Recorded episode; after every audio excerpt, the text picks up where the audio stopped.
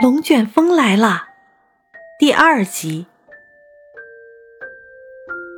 四周是令人恐惧的狂风和昏暗，但是多罗西却一点儿也不害怕，就像骑在马上那样摇晃着。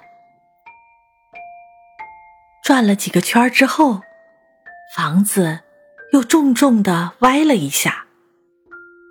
他感觉自己就像躺在摇篮里的婴儿，被轻轻的摇晃着。托托却不喜欢，他焦急的在房里乱跑乱叫。多罗西只是安静的坐在地板上，想看看到底会发生什么事情。托托又一次跑到了打开的火板门旁边。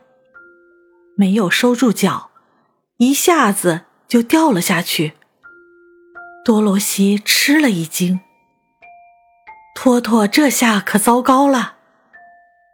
可是过了一会儿，他又看见托托的一只耳朵伸出了地洞口，巨大的气压把他顶了上来，他根本就摔不下去。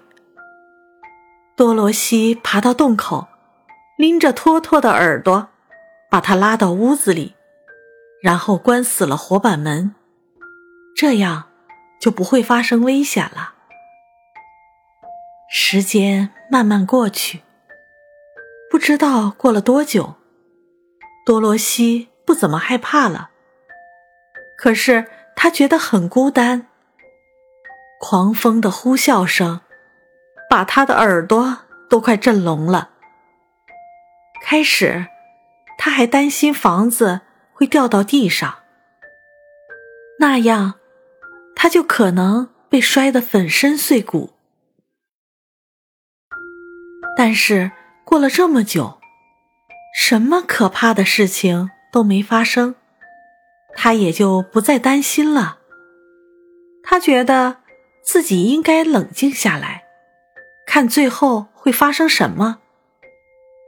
后来，他觉得累了，就摇摇晃晃的从地板上爬到自己的床上躺下。托托也跟着过来，在他身边躺了下来。狂风还在呼啸，房子还在摇晃，多罗西却闭上眼睛，迷迷糊糊的睡着了。